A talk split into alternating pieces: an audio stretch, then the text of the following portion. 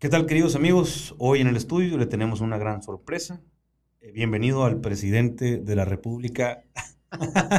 Se parece un chorro. Se parece un chorro a, Maduro. ¿Le han dicho? Sí, ya, ya, ya, ya en muchas ocasiones me han, me han, me han confundido y me han hecho esa observación que tú haces. bueno, pues vamos a hablar de Venezuela. no se crean, gente. Este, hoy le damos la bienvenida a José Luis, licenciado José Luis. Islas Pacheco. Cronista vitalicio del municipio de Empalme, Sonora. Empalme, Sonora. ¿Dónde se empalma algo o por qué se llama Empalme? Pues sí, así es, así es. Primero que nada, yo celebro, celebro estar en, este tan, espacio tan, tan eh, visto y tan utilizado y tan valorado por nosotros los, los cronistas y un reconocimiento a tu trabajo, Alejandro, porque, porque es un trabajo que suena, es un trabajo que está fuerte, es un trabajo que está premiando y sobre todo que es un espacio que está llegando a ese público que nosotros queremos llegar y que necesitamos, que es la sociedad en todos, en todos los sectores. Ya vi cómo se viralizó eh, eh, una cápsula de la buena entrevista, excelente entrevista que le hiciste al doctor Aparicio de Bacanora y cómo inmediatamente nosotros pues lo, nos encargamos de hacer las reproducciones para que eh, se acuerpara, para que se multiplicara y para que se lograra el objetivo tanto del cronista de Bacanora como la idea firme que tú tienes. Muchas gracias por la hospitalidad. De veras, desde que llegamos nos sentimos muy cómodos y más con este rico cafecito que tuviste la gentileza de prepararnos, pues nos sentamos, nos sentimos como en casa. Del Bacanora no, no, no me va a dar las gracias. Yo, yo, yo, respeto mucho el, yo respeto mucho el Bacanora, fíjate, porque me tocó ver la transformación de un amigo muy querido y yo dije, eh, al Bacanora se le respeta. Eh, el Bacanora es, es, es, de respeto, es de respeto. Hay que saberlo tomar, hay que saberlo camarear, como, como una amistad, pues, ¿no? Si uno abusa de la amistad, si uno anda con medias tintas, que esto y que el otro, pues no va a ser una buena amistad. Si sabemos llevar la relación con el Bacanora, el Bacanora va a saber llevar una relación con nosotros. Completamente de acuerdo contigo y desde que lo olimos nos dimos cuenta que era una bebida que hay que tenerle mucho respeto. Sí, sí, sí, no, le agradezco mucho las, las palabras aquí que le hace a un servidor, al equipo. Eh, el usar las plataformas de una manera correcta, de una manera, este, eh, como la estamos haciendo en equipo con los cronistas del estado de Sonora, pues quién más para hablar de, de nuestro estado, ¿verdad? Nosotros nos hemos dado eh, pues muchos tropezones queriendo tener perfiles que hablen de este Sonora. Y pues, ¿quién mejor que los cronistas? Dios me iluminó y dijo, cronistas, acros, aquí está. Y ahí está lo que hemos ido haciendo. Lo que viene va a ser un poco mejor. En su momento aspiramos a que los clips que estamos sacando de toda una entrevista de una hora, de una hora y media, pues comiencen a rolar en los WhatsApps del Estado y luego del país y del mundo entero, ¿no? Qué chulada. ¿Cómo nos llega ahorita una cápsula? ¿Cómo nos llega algo que se hace viral por, por, por video? Pues por pequeñas cápsulas. Entonces, fíjese que varios se han hecho virales en TikTok sobre todo. Ahí levanta mucho la, la, viralidad. Ya ahorita estamos subiendo los clips también a Facebook. Eh, se han subido a Instagram y se seguirán subiendo a TikTok. Ahorita el reto es que comiencen a rolar ante la sociedad sonorense por medio de, WhatsApp, ¿no? Sí, mira Alejandro, y sobre todo de que, de que la sociedad en todos los sentidos está cambiando a diario. No, no es la misma sociedad que dejamos antes de la pandemia. Eh, y aquí en este sentido yo, yo reconozco y aplaudo la, la, iniciativa y el liderazgo que tenemos los cronistas con nuestra queridísima maestra Pamela Corella, que es nuestra, nuestra eh, eh, guía y qué, ha hecho afortunadamente esas sinergias y sobre todo desde que ella arriba a la presidencia de Acros dinamiza nuestra asociación y la sube a unas plataformas que quizás anteriormente se veían de lejecitos, pero yo creo que todos nos necesitamos, todos somos un, un complemento y en este complemento estamos en esta mesa. Sí, lo que pasa, José Luis, es que muchas veces cuando, cuando no entendemos, fíjese, hoy, hoy eh, traté de, de, escribir algo sobre las personas que tenemos TDA. Los que tenemos TDA muchas veces batallamos 100 veces más para aprender algo, que tenemos que aprender porque ya está dictado ante una norma, como en la escuela, por ejemplo, ¿no? En la escuela primaria o en la escuela secundaria, si no nos atrae física o química, pues tenemos que esforzarnos 100 veces más y meternos a ese proceso para poder pasar la materia, ¿no? Pero si nos fascina matemáticas, pues somos el genio en matemáticas y ahí está nuestro enfoque. Entonces el tener TDA son dos caminos, ¿no? Puede ser muy bueno o puede ser muy malo cuando nos enfrentamos a lo que ya está como el molde de lo establecido, ¿no? Y cuando usamos el TDA para otras cosas y nos enfocamos y lo comenzamos a utilizar de manera, así como todo esto, por ejemplo, ¿no? que nos hemos enfocado y tratar de estar obsesivos en contar la historia de Sonora, de los sonorenses, de las sonorenses, de nuestros municipios, pues aquí estamos con esa definición, proyección.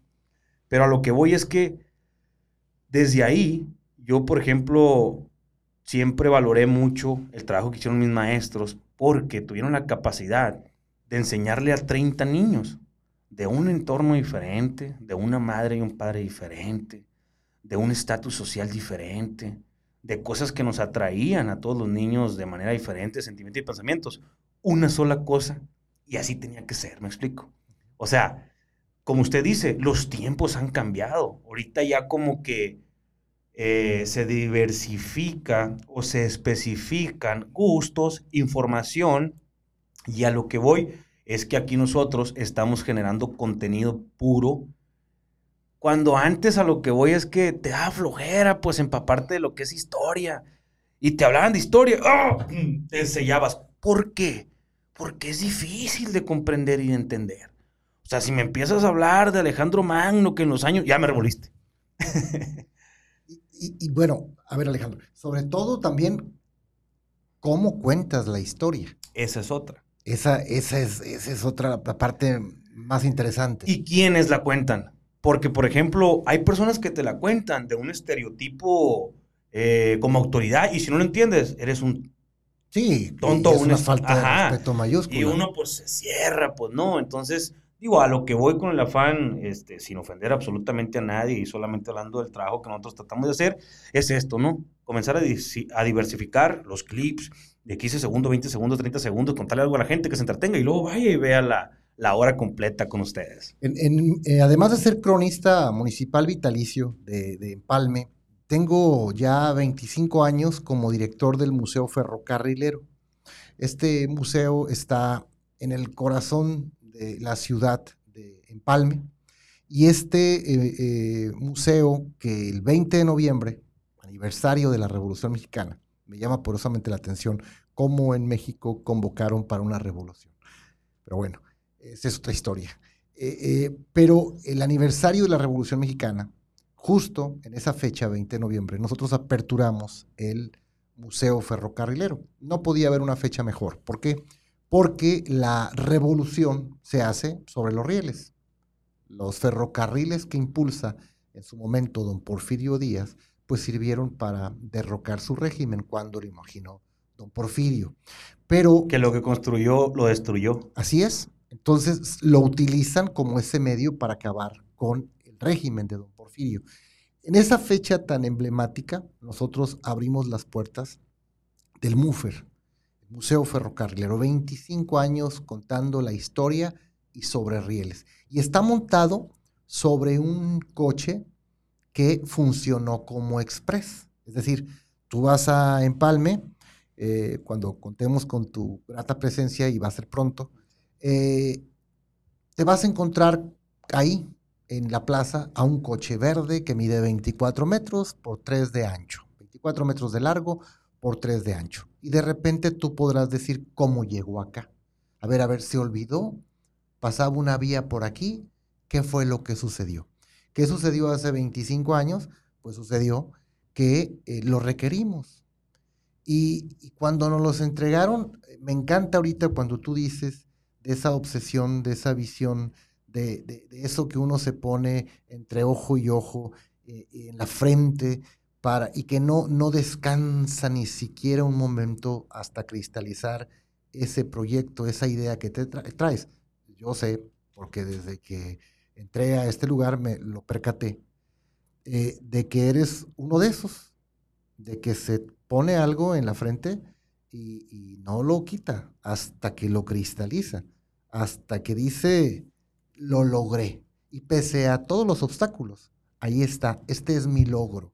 Y quizás muchos te dijeron, no se puede, imposible, déjate de cosas. Pero esas son las cosas maravillosas y sin duda lo que a veces endulza al café, lo que le pone el sabor. En su momento, mi querido Alejandro, nos dijeron, no te lo van a dar el coche, son bienes de la nación. Eh, muchos gobernadores lo solicitaron y, no, no se los dieron. Eh, yo tenía 25 años, era un X igual que ahora, y sin embargo fue la terquedad, y así me lo hicieron saber cuando nos los entregaron aquel 10, 17 de enero de 1997. Me habla la licenciada y me dice, sí sabe por qué se lo entregamos, sí sabe, sabes por qué te estamos entregando este coche. Y yo, bueno, jugándole le digo, no tengo idea, por terco. Eres una cosa terca. De veras, eres una terquedad andando. Pero solo así se logran las cosas. Y me imagino que viene esa terquedad no por una lucha personal, por una lucha social, por una lucha de engrandecer el espacio el cual pisa, pues no, la matria en la cual nace. Cuando uno lucha por causas ajenas, no hombre, nadie te para. Y ahí sí no incomoda ser un alguate, pues no, no incomoda ser un terco. Me gusta cuando dices ser un alguate y ojalá pudiera decírtelo lo, lo que me dicen otros compañeros. Eso no se puede. pero mira, pero ese es, tú lo acabas de, lo acabas de, decir muy bien. E, esta terquedad no era, eh, eh, ahora sí que vaya. Personal, pues. No, claro que no. Porque a veces da pena tener una causa personal y estar como al guate. No, ¿no? esta terquedad era Popular. representando a un colectivo. Y un colectivo que se estaba diluyendo. Y a un tema que la verdad estaba a nada de, de hacerse polvo que eran los talleres del ferrocarril de Empalme. El Museo Ferrocarrilero llega cuando tenía que llegar, llega en el mejor momento. ¿Por qué? Porque justo a los dos años se cierran los talleres generales del ferrocarril, uno de los centros más importantes a nivel eh, eh, pacífico y uno de los centros ferrocarriles más importantes de México, cierra sus puertas. Es decir, más de 3.000 trabajadores. En Palme está parido por trenes. En Palme es amamantado por locomotoras de vapor. En Palme eh, iniciamos la conversación y la iniciamos bien cuando dices que se empalmó. Bueno, pues se empalmaron las vías. Ahí justo en el kilómetro 9 se empalman las vías, la vía que, viene, que va a, Nogales y la otra rumbo a Guadalajara. Ahí en el kilómetro 9 se da ese empalme, junction. Somos un pueblo prospectado en los Estados Unidos. En una mesa de una oficina Tucson, ahí dicen, vamos a arrancar este proyecto en Guaymas y porque no se ponen de acuerdo en Guaymas, sí, se va la vía a Empalme. Y inicialmente éramos pensados como un campamento, pero se dan cuenta de que éramos una tierra fértil. Y a la vuelta de los años, muy poquitos años, Alejandro, ya teníamos más de 10 mil habitantes. Es decir, inmediatamente empieza el desarrollo de Empalme, una comunidad prácticamente eh, norteamericana, con muy, muy parecido el trazo a eh, Ciudad Obregón y a Empalme. 1905, Empalme, la fundación, y luego nos vamos a, a Cajeme, Ciudad Obregón, 1906. Pero cuando tú vayas a Empalme, te vas a dar cuenta que son calles muy anchas. Como en Obregón. Como en Obregón, pero en Obregón perduran, afortunadamente con callejones muy angostos. Igualito, ese trazo que tiene Empalme lo tiene eh, Obregón. ¿Qué pasó con Empalme? Empalme creció y creció para todos lados. Sí. Ahora sí que... Para arriba las... Para donde sea, vámonos, que crecimos y bueno, crecimos y luego ahí vemos. Y en ese ahí vemos nos fuimos quedando. Obregón no. Obregón todavía conserva afortunadamente ese trazo muy, muy claro. Así siguió construyéndose. Pues. Sí, en el centro de Empalme tú te vas a percatar de que eh, perduran esos callejones, esos callejones que no tienen nombre inclusive, porque eran los callejones de servicio. Cuando te digo callejones de servicio, Alejandro, me refiero que por ahí recolectaban la basura.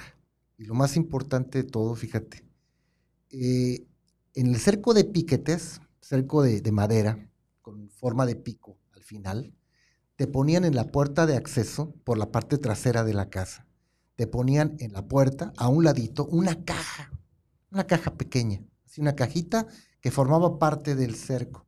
Y en esa caja te ponían la leche en un recipiente de cristal, te ponían el pan. Como en las películas que hemos visto, pues. Y a un lado el hielo. ¿Y sabes quién tomaba algo de ahí? Más que los que vivían en esa casa que todo esto fue por la fiebre del ferrocarril. Sí, todo esto se da por el ferrocarril. Ese estilo de vida eh, puritano que hemos visto en las películas de Hollywood, ¿no? Ya sabe cuál, que se deja el periódico, la leche. Por supuesto, y había, había, había un respeto. Nosotros, nosotros nos regíamos por el pitazo. Nosotros crecimos con, a mí me tocó todavía, y a muchos, a muchos que me están viendo en este momento, que nos están viendo, Crecimos con el pitazo. Doña Guillermina Ocampo, todo un personaje popular que alimentó a los ferrocarrileros, a los beisbolistas, decía todos somos hijos del pitazo. Y la Guille querida no se equivocó. Y cuando digo todos somos hijos del pitazo, es decir, a las 5 de la mañana ya estaba sonando. A las 20 para las 7 te estaba diciendo que apuraras el paso si estabas en la secundaria. A mí me tocó ir por la calle ancha, hoy profesora Teresa Guevara Teresa Teresita Guevara, y apura el paso, si no vas a llegar tarde. A las 7 de la tarde ya había que estar adentro de la escuela secundaria porque si no te cerraban la puerta. Y luego a las 9, a las 10 y media, a las 11, a las 12, a las 2 de la tarde, a las 5, a las 7 y el otro, 9 de la noche.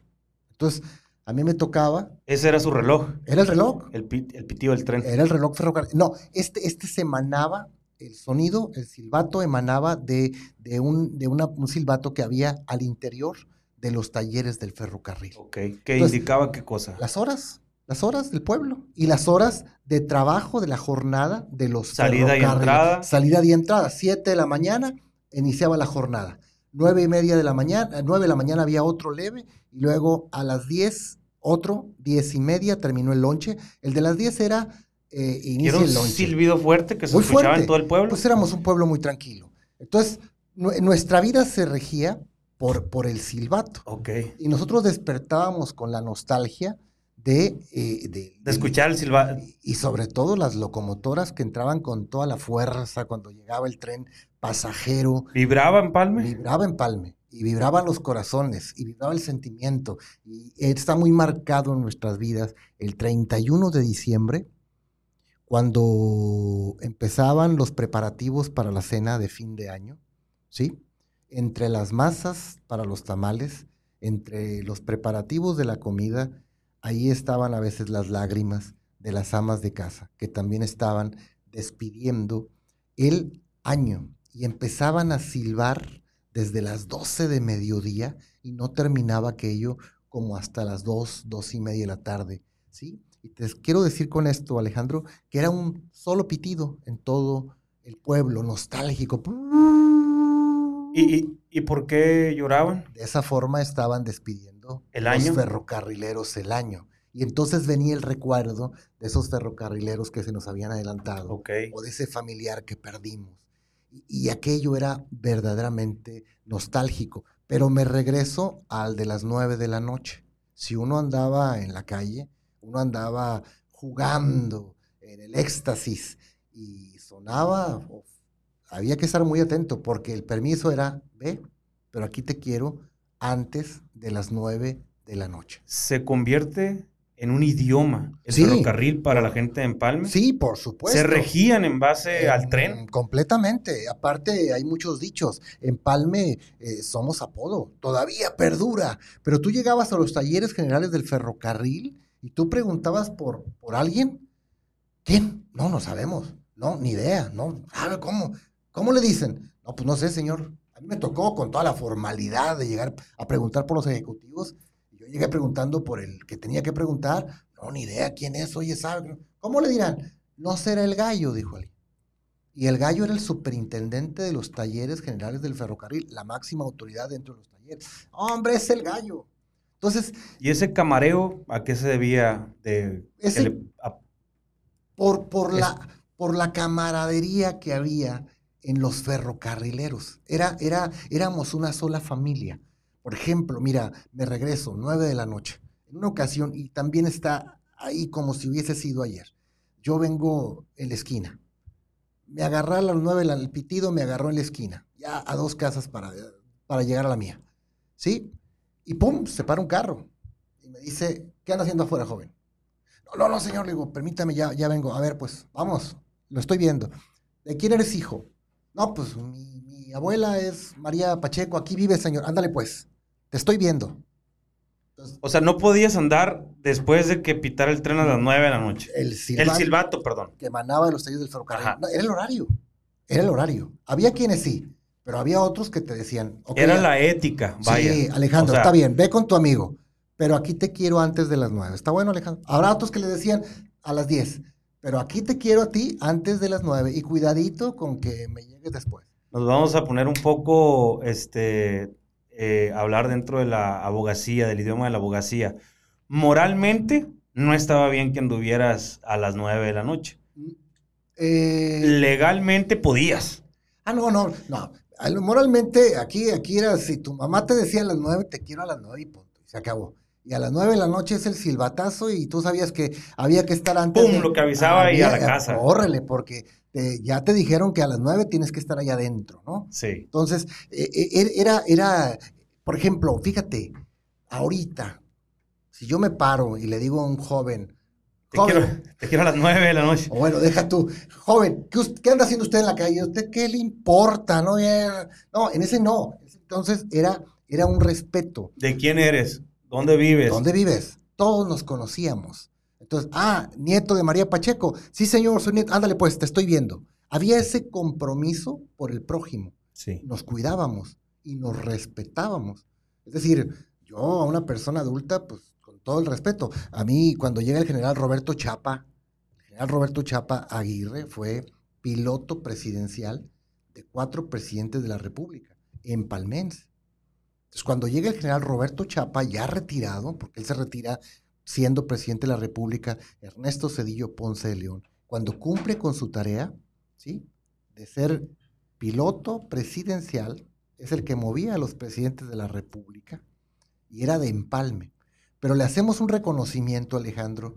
24 años siendo piloto. Así es, no más. Eh, recorrió todo el mundo y recibe todos los reconocimientos. Entonces el Museo Ferrocarrilero le hace un, un reconocimiento en Empalme, Sonora, pero llega él con su traje de piloto, que ah, después fue donado al Museo Ferrocarrilero. Entonces, cuando llega el general con su traje de piloto, pues yo lo saludo con los honores que se merece y el respeto que se merece. Y me dice el general, digo, general, bienvenido a su tierra. Y él me ve y me dice, para ti, Roberto. Pues, ¿cómo crees que yo le iba a decir, qué hubo, Roberto? No, pues, por favor, estamos hablando frente a un general. Le vuelvo a decir, bienvenido, general Roberto, y si no me dices Roberto, no me vuelvas a dirigir la palabra. No puedo, general. Yo respeto mucho al abuelo, que fue ferrocarrilero, y me enseñó a respetar a los mayores. Le usted es un mayor de mucho respeto. Contigo no se puede, mejor. Ya nos abrazamos, pero eh, con lo que te quiero comentar con esto es, es cómo éramos ese pueblo solidario, comprometido, respetuoso y trabajador. Prueba de ello, la locomotora de vapor a escala Empalme número 850 que tenemos al interior del Museo Ferrocarrilero. Es decir, tiene absolutamente todo lo que tenía la locomotora de vapor 850. Muchas personas se han postrado frente a la locomotora y me dicen cuántos ingenieros hicieron esta locomotora. Entonces digo, ¿ingenieros? ¿Perdón? No, hombre, claro que no. Los que la hicieron eran unos adolescentes y la educación formal era primaria. Porque en Empalme, en la década de los 30, no teníamos ni secundaria ni preparatoria y el Itson llega en el 2006. Pero ahí queda plasmado eh, la dedicación y la entrega que le tenían a la labor ferrocarrilera. E, e, e, esta máquina la construyen para, para que se pusiera ante los rieles, o sea, se estuvo... ¿Es escala? Sí, y funcionó. Y convocan al pueblo el primero de enero de 1936 y es una fiesta cívica y es una fiesta donde todo el pueblo está aplaudiendo la tarea titánica de esos ferrocarrileros que con puro material reciclado hicieron esa locomotora que tiene absolutamente todo lo que tiene la 850. Entonces ayer... Una réplica. Es escala, es escala. Entonces cuando, cuando llegan los, los visitantes al museo, ayer precisamente me tocaba dar una visita guiada, doy esta explicación como lo estoy haciendo contigo, pero cuando la ven funcionar, cuando ven que las ruedas están girando y luego que acciono el, silbato porque me, apoyo con un compresor, pero cuando abro el compresor y se escapa todo el aire y empiezo a accionar el silbato de esa locomotora pequeña, a la gente se le dice la piel. Y ahí es cuando hablamos de ese compromiso, Alejandro, de esa entrega, de ese, esa pasión que tenían los obreros por lo que hacían. Y estamos hablando de adolescentes y estamos hablando de un nivel académico de primaria, porque a los 14, 15 años ya estaban trabajando en los talleres del ferrocarril. Si bien te iba y tu familia podía, te mandaban a estudiar la secundaria a Hermosillo, a Guadalajara o a Nogales, porque, eh, eh, eh, o a México, porque en la región Guaymas-Empalme, en la década de los 30, no teníamos secundaria ni preparatoria ni universidad. Ahorita recuerdo una historia que dicen que le preguntan a, una persona, ¿y tu familia qué te dedicas? Era una universidad como de las más prestigiadas de México, donde llegan los más ricos a, estudiar ricos, de esa magnitud de ricos que se está imaginando, ¿no? Y lo veían medio, medio humilde, pues al chaval, en vestimenta y todo, ¿no? En actitud y demás. ¿Y tú qué te dedicas? No, pues tenemos eh, árboles de, de naranja, ¿no? Árboles de naranja. ¿Cómo árboles de naranja? ¿Cómo es la historia? Pues no, no, pues es que un, tío plantó una semilla que se estaba comiendo una naranja, nació un árbol, de ese árbol a mi tío se le imaginó hacerlo jugo, ese jugo llega a los paladares del municipio, le, comienzan a exigir un poco más que haga ese tipo de jugo, entonces comenzamos a sembrar muchísimos árboles y ahorita pues somos la empresa Jumex, ¿no? Si, si, si así lo quieres ver, pero ¿cómo es que todo el pueblo ayudó a esto?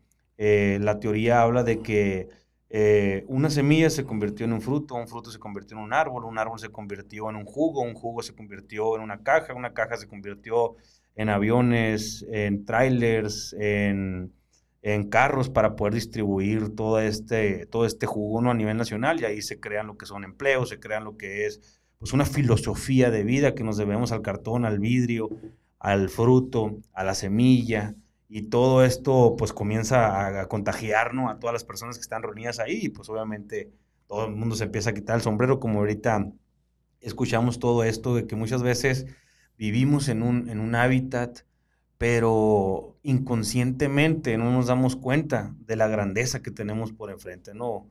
Eh, ahorita, con toda esta pasión que usted habla y se expresa del municipio de Empalme, para muchos Empalme puede representar a lo mejor eh, un municipio de paso rumbo al sur, eh, que pues están unas vías, pero pues uno se asoma y, no viene el tren, o uno, pues yo he visto tapuestos, ¿no? Arriba de, las vías del tren, ya como que pues, no, no circula Así es. Ya no circula el tren.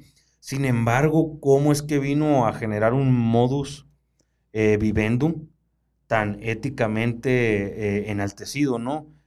Tengo mucha curiosidad, por ejemplo, este estilo de vida que tenían antes las personas con el, con el sentido de que iban y se le entregaba la leche, eh, que nadie hurtaba todo eso, sobre todo ¿Era una empresa que servía al ferrocarril o cómo nace esta parte? Sí, claro, había, había, había las, casas, por ejemplo, las casas del, puro centro de Empalme, que se conservan algunas. Unas, ya muchas, muchas, desgraciadamente, han sido alteradas, han sido modificadas. Híjole, yo, yo he caminado mucho por el centro, todos los días.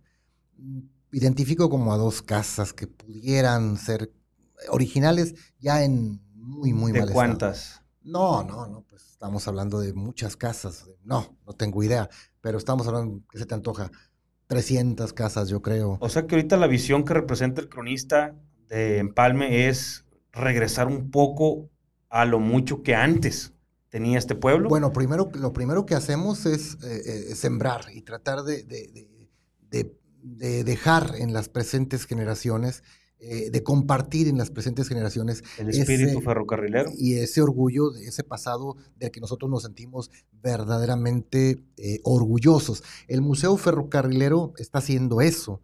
El Museo Ferrocarrilero ha hecho eso. porque no tengo empacho en decirlo, Alejandro?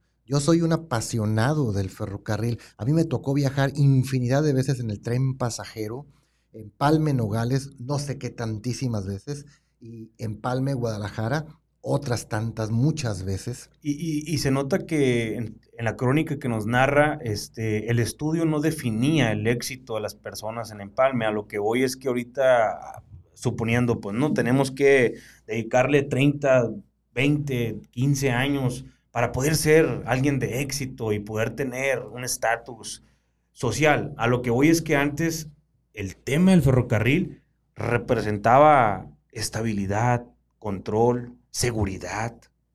¿Sí? es, claro. Es, lo, que...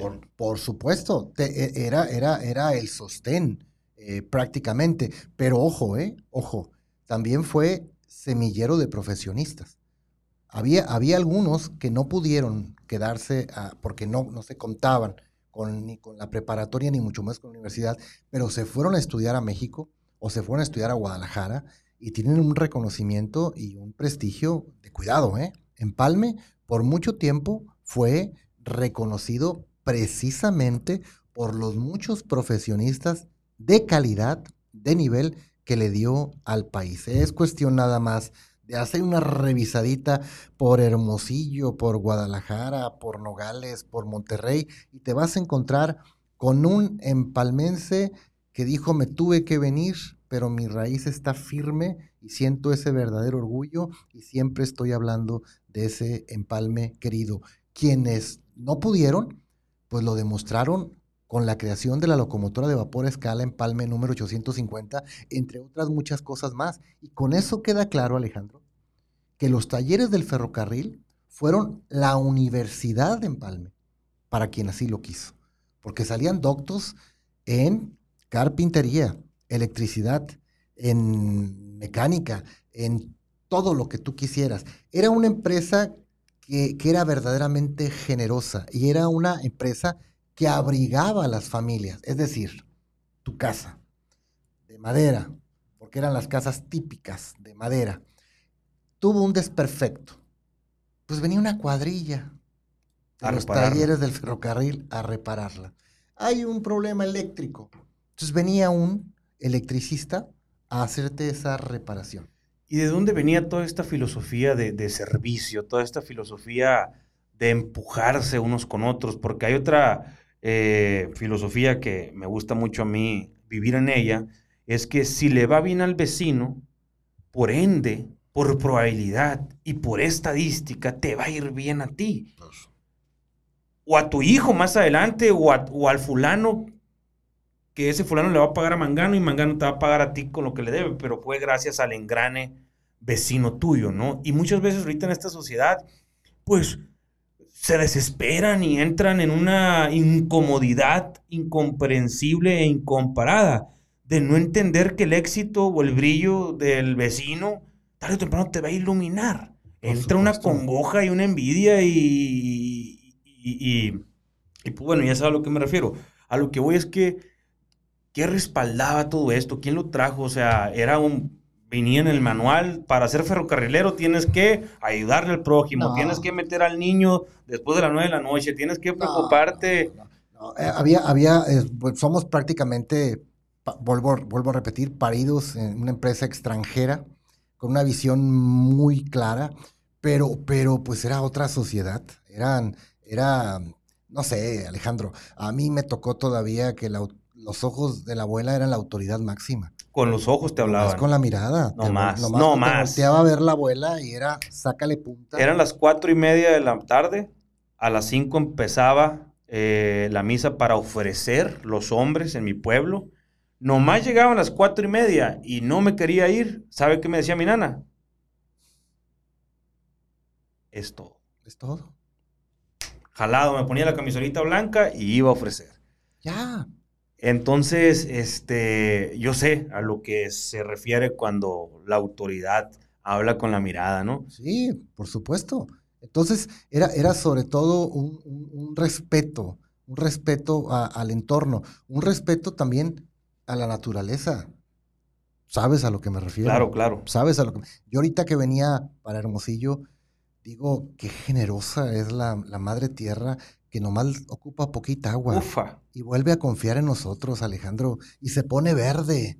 Y nosotros no tenemos el más mínimo recato para para eso, ¿no? Y, no nos damos cuenta, pues no, no somos agradecidos, o sea, eh, no somos agradecidos con ese milagro que de una semilla pueda emanar un, árbol que te va a dar cientos de frutos, gracias a esa única semilla que tuvo la capacidad de atravesar la adversidad para poder germinar, ¿no? Y darte el fruto, darte economía, darte sustento. Una vez lo exponía yo en un video.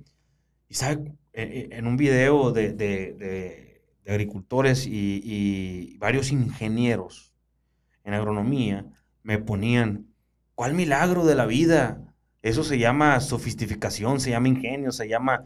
yo dije, ¿cómo es posible que no podamos apreciar este fenómeno o esta, este, pues algo sobrenatural, ¿no? Yo sí me, yo sí me, nunca me voy a dejar de sorprender cuando veo una semilla germinada, ¿no?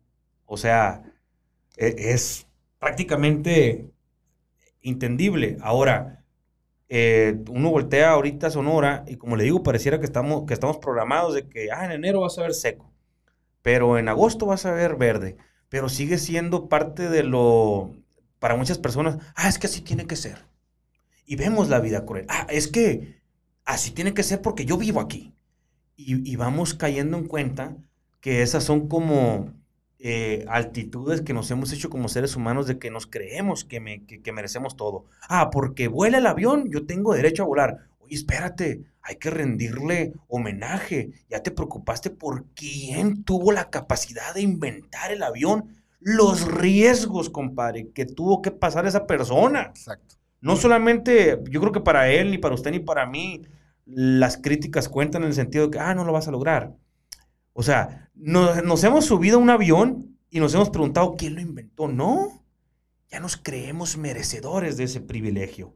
De que para los que inventaron el avión fue noche tras noche. Sí. Dos, tres de la mañana despertarse. Ay, voy a mejorar en esto, en esto, otro. Imagínate el que tuvo esa eh, visión y capacidad. A lo que voy con toda esta analogía es que si no somos capaces de rendirle homenaje a quien nos hizo volar en un avión, muchas veces no volteamos a ver la madre naturaleza y, ver esa gran capacidad que nos manda de con una lluviecita, cómo rinde trata de odio, o sea, es impresionante. Sobre todo, nosotros le rendimos ese, ese homenaje todos los días a esos ferrocarrileros que trazaron el pueblo, a esos ferrocarrileros que dieron su vida por, por el pueblo, a esos ferrocarrileros que amaron las locomotoras, a esos ferrocarrileros que no dudaron absolutamente nada por dejar a las familias y venirse aquí a experimentar, a ver qué venía,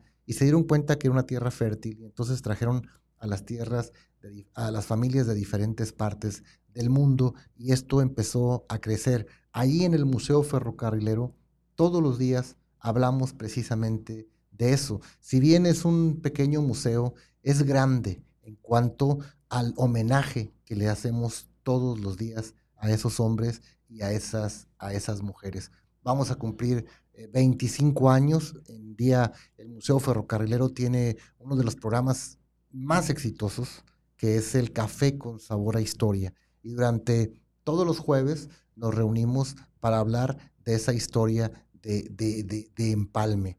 De esa historia, por ejemplo, que engloba al genio Charles Chaplin, que su segundo matrimonio se lleva a cabo en Empalme, Sonora, el 24 de noviembre de 1924.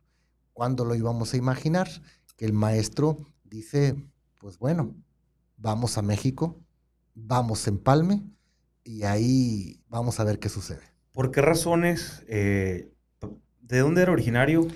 Él era, era eh, de Londres, eh, viene desde allá, su fortuna la hace en, Estados Unidos, viene con el sueño americano y, ahí le va muy bien. ¿Cuál es el éxito de, de Chaplin?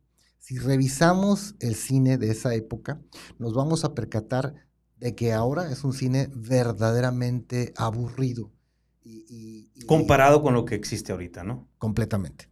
Entonces era un cine que la gente se atacaba de la risa por el solo hecho de tropezarse, caerse, levantarse, abrir una puerta, salir por otra, por otra puerta, volverse a tropezar, volver a caer. Pero yo creo que lo que él emitía a su público era como la vista que nos emitía nuestra abuela. La armonía, yo creo que algo tenía, ¿no? Para... Chaplin tuvo la visión para decir basta. La gente se merece respeto y hay que ofrecerle más a público. Y entonces, con esa genialidad que le caracteriza, empieza a decir, esto no, esto no, tenemos que crear esas historias, tenemos que darle vida a los personajes. Y en 1914 crea nada más, nada más y nada menos que a ese mítico personaje que es Charlotte, ese personaje que él hace muchos han dicho que el bigote es para ridiculizar a Hitler, no es cierto. Eh, eh, todo ese ropaje, todo ese bombín, ese bastón, ese zapato grande, él parte de la inventiva de Chaplin y con el traje, pues hasta cierto punto está ridiculizando a la alta sociedad. Cuando revisamos las películas que lo potencian a él y con el que le damos la categoría de genio, dices, bueno, espérame un momentito, eh, el gran dictador, ¿sí? Eh, ¿Es, un, ¿Es un cortometraje el gran dictador o es una película? Es una película, ya es una película. Sin diálogos, ¿verdad? Eh, sí, hay mucho diálogo. ah, sí. sí, es muy fuerte la película.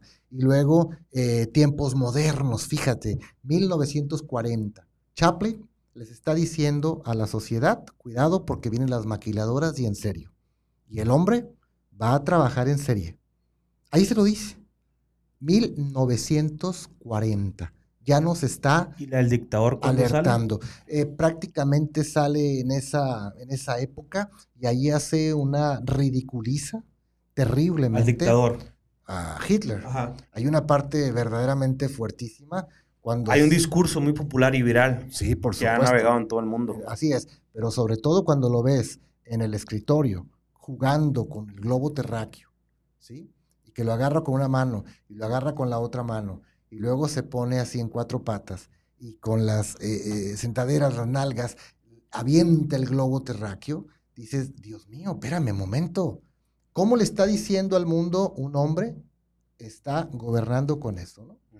E, es, solo eso lo hace Chaplin. Eh, hace su fortuna en, en Estados Unidos y eso no es bien visto.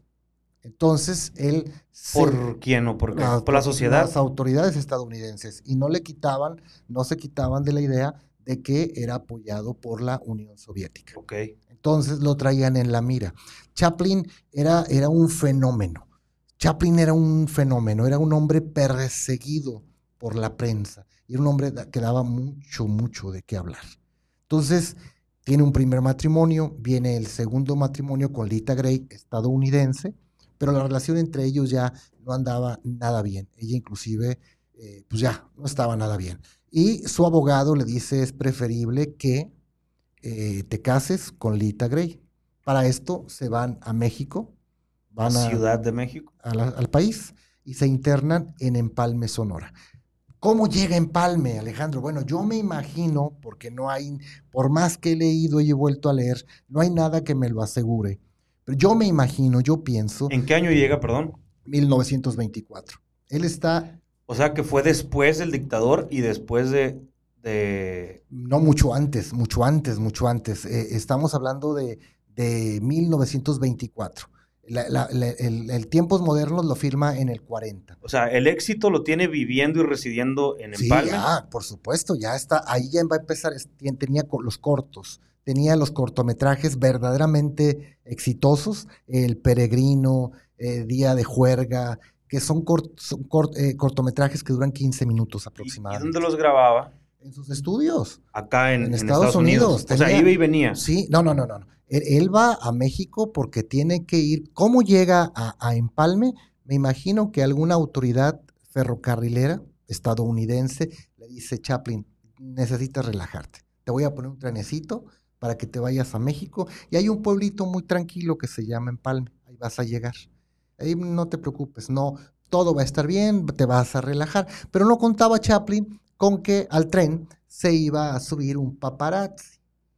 Se le sube se cuela.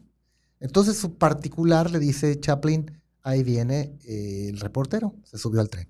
Entonces llegan a Guaymas, se esperan a que se descuide el reportero y se mueven inmediatamente a Empalme, exclusivamente a casarse. Ya los estaba esperando el juez Ignacio Aro.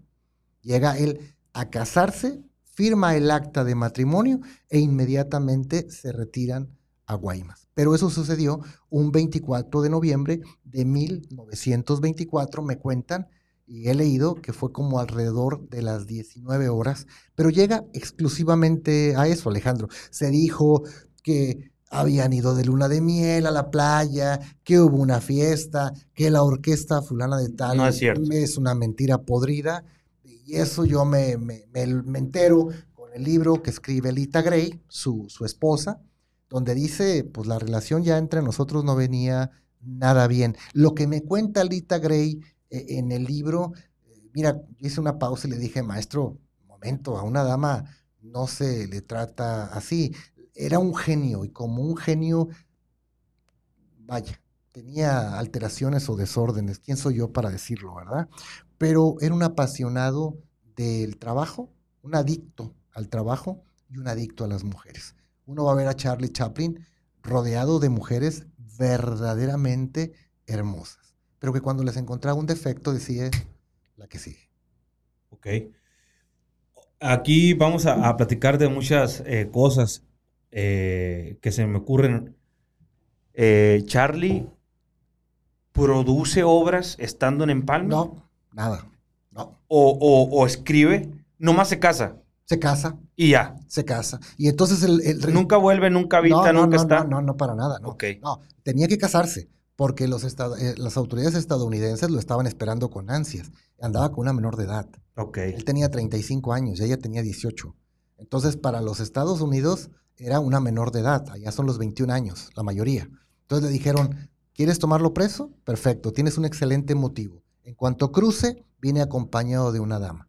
Y esa dama es una menor de edad pero no contaban con la astucia de que se iba a casar en Empalme, Sonora. Y para eso lleva a la suegra, la trae de Estados Unidos, da el consentimiento, presenta el acta de divorcio de su primer matrimonio y se lleva a cabo.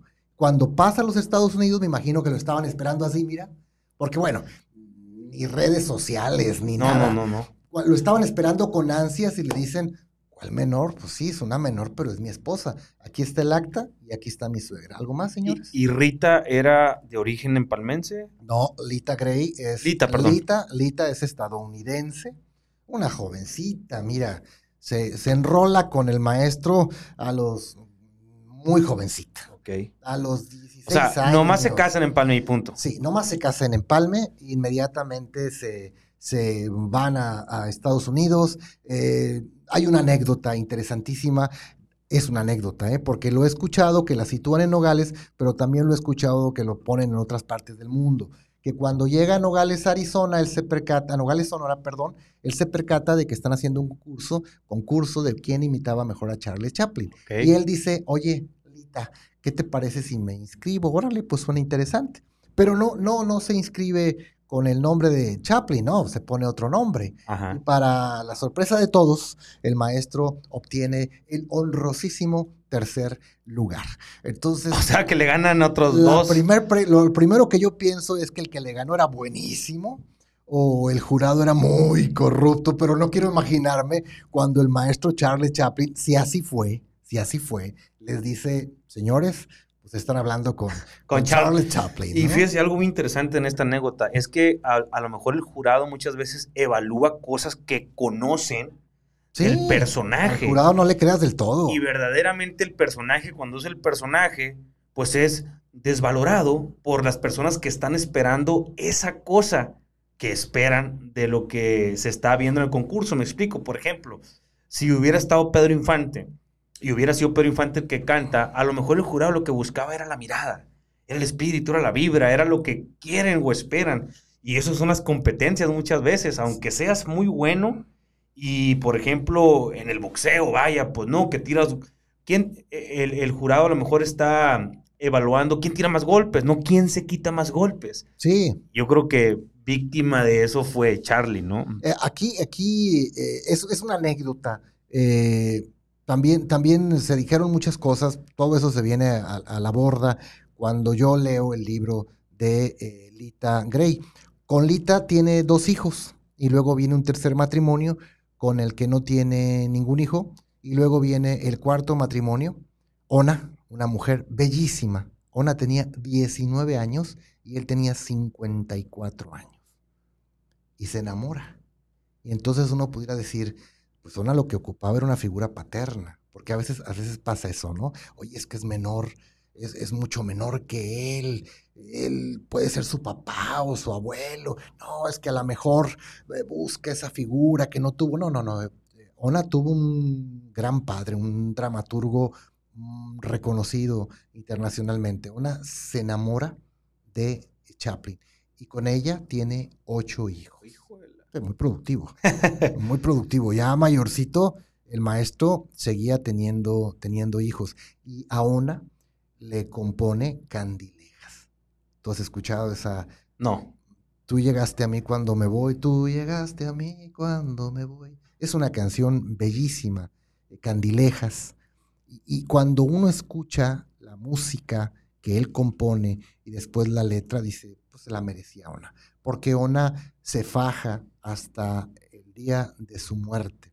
Ahí está con Chaplin, inclusive en el destierro, cuando Estados Unidos le dice, aquí no te queremos, y después lo regresa a Estados Unidos para homenajearlo cuando le entregan el Oscar y el público se pone de pie y lo ovacionan casi como por 10 minutos hasta que el maestro pues le, le ganan las lágrimas, ¿no? cómo, de la nada, cómo siendo un niño verdaderamente pobre, con una mamá que tiene que dejar él en el manicomio, lo marca, lo marca para toda la vida. Y él dice... Y se viene y casa en Empalme. Lo voy a lograr. Y se viene a casar a Empalme, Sonora. Que se casa por la razón de que había una vía. Sí. Digo, al final de... Pues, es una vía y era un pueblo verdaderamente pacífico y era un pueblo tranquilo, y era un pueblo, hasta cierto punto era una colonia norteamericana, donde, donde pues además teníamos una bahía preciosísima, encantadora, y un arrullo mágico, y eso cautiva seguramente a Chaplin el tiempo que está ahí. Otras de las grandes personalidades que por consecuencia del ferrocarril se cruzaron en el destino de Empalme? No, pues yo, yo tengo, tengo presente eso, los beisbolistas también que se transitaron y transitan. Ahorita mencionó que Guillermina ofrecía comida a beisbolistas. Sí, ¿qué beisbolistas? Ronaldo Camacho, por ejemplo, nuestra leyenda viva, Ronnie Camacho, pues es, eh, hasta hace poco lo, teníamos en Empalme, pero se viene a, vivir a, a Hermosillo y es un amigo del Museo Ferrocarrilero al que inclusive el Muffer ha homenajeado por la trayectoria del gran beisbolista. Ronnie Camacho, ¿quién es? Perdón. Ronnie Camacho. Desconozco. Ronnie Camacho es, no, no, no pasa absolutamente nada. Es, Ronnie Camacho es un beisbolista eh, que sale también con todo ese sueño de triunfar y, afortunadamente lo logra. Un jonronero reconocido también. ¿En qué equipo? Y no, pues está en varios, en varios equipos. Está, está en varios equipos y, y hasta cierto punto el museo también tiene ahí un espacio para hablar de Ronnie Camacho y no nada más hablar de Ronnie, hablar de, de grandes, de grandes leyendas en el béisbol. Miguel, Pilo, eh, Gaspar, eh, y otros tantos más que, que no Deportistas. Sí, deportistas. Deportistas. En el béisbol. En el béisbol, pero en el arte, en las letras, también ha, ha dado grandes hombres y grandes mujeres, como el caso, por ejemplo, de don Hilario Sánchez Rubio, compositor del corrido Viva Empalme, y quien el, el ayuntamiento de Empalme cada año le organiza el Festival Izar en homenaje al compositor Hilario Sánchez Rubio, que lo inmortaliza eh, el, nuestro corrido Ramón Ayala, allá por 1985, cuando se encuentra Hilario Sánchez Rubio y Ramón Ayala, pues con esa voz eh, inmortaliza nuestro corrido Vive en Palme. ¿Cómo va la canción de Vive en Palme? Voy a cantarles las notas de un corrido muchas cosas más. que ahorita se nos van. No, las tengo muy presentes, pero me gana la emoción y no soy bueno para el canto. Ok. Este. Mmm, decía que Guillermina le daba. La Guille. La Guille le daba comida. Esta parte no la comprendí muy bien.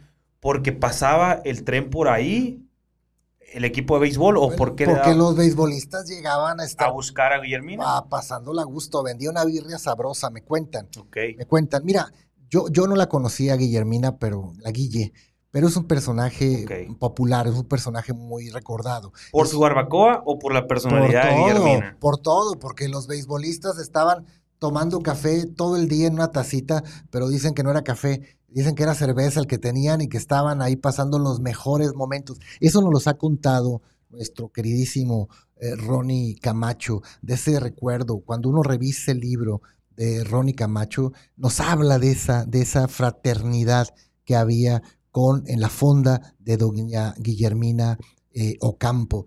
Pero no, no nada más es con la Guille. Es cuestión de hablar de los peluqueros, es cuestión de hab- de hablar del cine, es cuestión de hablar de los bailes, es cuestión de hablar de los grandes maestros, enormes maestros, como el profesor Leonardo Magaña, la biblioteca de Empalme lleva el nombre de ese eh, reconocido maestro, que es precisamente el que les da la convocatoria a los ferrocarrileros y los invita a demostrar la proeza a través de la elaboración de la locomotora de vapor número 850. Cuando tú vayas en Palme, vas a llegar al Museo Ferrocarrilero, te vas a subir a un coche que funcionó como express, vas a admirar más de 80 piezas, producto del patrimonio cultural ferrocarrilero, desde los telégrafos, desde el área de comunicaciones, desde una réplica de una oficina, vas a poder encontrar la forma en cómo nos comunicábamos a través de los teléfonos con diadema, los teléfonos con extensión, los teléfonos con, con que ya tenían los, que se le daba la vueltecita, ¿te acuerdas? Y que nos los bloqueaban con un candadito para que no hiciéramos muchas llamadas cuando llegaban aquellos recibos altos. Eso vas a poder eh, admirar en el Museo Ferrocarrilero. Es una probadita de lo mucho que fuimos, de lo mucho que nos dio eh, eh, el ferrocarril a los empalmenses. Ok. Entonces, prácticamente, Empalme es igual a un espíritu ferrocarrilero que aún habita, que aún chifla, que aún vibra Que aún vibra. en la mayoría de las personas que emanaron de una familia ferrocarrilera. y que, que nos forjó, que nos dio vida, que, que nos dio todo y que ahora en mi carácter de cronista municipal estoy obligado, gustoso, a eh, compartir ese, ese acervo con las presentes generaciones. ¿Hay un encontronazo con la cultura china? ¿Algo así escuchado o no? Sí, tuvimos, es que tuvimos muchos chinos, tuvimos alemanes, tuvimos... A raíz del sí, a ferrocarril. raíz del ferrocarril. Muy parecido a lo que sucedió cuando abren la, arman la planta de la CFE allá por el 2016-2017. Ahora sí que como el moro de Cumpas, vino gente donde quiera. Cuando se dan cuenta de que es una tierra fértil, de que no es ya ¿Fértil en el valle, en todos los eh, agrícola y, y el mar? ¿O Teníamos fértil? agua, teníamos, teníamos carretera, teníamos el ferrocarril y ¡pum! surgen los talleres del ferrocarril y se dan cuenta que hay trabajo para todo mundo. Entonces empieza a llegar gente de donde quiera, como la carrera del Moro de Cumpas. Vino gente donde quiera. Y fuimos, ahora sí que somos un, crisol de, una pluralidad cultural. Eh, ¿Por qué? Porque aprendimos también a respetarnos y ahí estuvieron nuestros hermanos chinos, a los que pues desgraciadamente eh, Sonora no los trató muy bien, pero ahí estuvimos, aprendimos a convivir eh, con ellos, pero también llegó gente de, muchos alemanes. ¿Y, qué se queda de, por ejemplo, los chinos en el paso que estuvieron por Ures? Dejan el jamoncillo, dejan el cubierto de calabaza, dejan varias tonalidades del color sonorense. No, Alejandro, el, tren se llevó todo. Sí. El, el, tren se llevó muchas cosas. Por eso que ahorita quieren avivar. Por eso, mm, ojalá. Me encantaría, ¿te imaginas que otra vez los trenes pasajeros transitaran? Los trenes pasajeros eran nuestra vida. Los trenes pasajeros eran las venas de México. Por los trenes pasajeros nos uníamos como familia. Por los trenes pasajeros conocíamos la gastronomía tan nuestra de México. Por los trenes pasajeros... Era el Facebook. Era todo, era, todo. El Facebook de antes. Eh, tú te subías al tren y éramos una sola familia eh, a bordo, eh, con el compromiso firme de que cuando llegáramos mandábamos una tarjeta postal o una carta. Ahora sí que escríbeme, escríbeme pronto, ¿no? el ferrocarril y los trenes pasajeros en lo particular, pues daban todo, daban la comida, daban sustento, era nuestra comunicación. Empalme Sonora entonces significa... El palme de vías, la junction, lo traducimos al español y es empalme, empalme de vías, junction, kilómetro 9 o la ponzoña o el campamento, pero al final dijeron, aquí se dio el empalme y se queda empalme Sonora. Hay un empalme en, en, Veracruz, y, pero el empalme, empalme es único, empalme Sonora. Pues este fue su podcast de agua helada con nuestro cronista eh, del municipio de Empalme, Sonora. Esperemos que les haya eh, gustado, esperemos que haya quedado un poco de lo mucho que representa nuestra cultura a través de nuestros pueblos y de la voz de cada cronista que visita este estudio. No sé si desee agregar algo más. No, pues qué impresión, ya se nos fueron 60 minutos y todo lo mucho que falta por decir, pero no, un profundo agradecimiento a tu espacio, asumimos el compromiso gustoso de reproducirlo con nuestra comunidad y, un agradecimiento también al presidente municipal, al señor Luis Fuentes Aguilar, que también está muy, muy al pendiente de lo que hacemos como cronista municipal y en el Museo Ferrocarrilero. Pues ánimo mi raza, puro Sonora.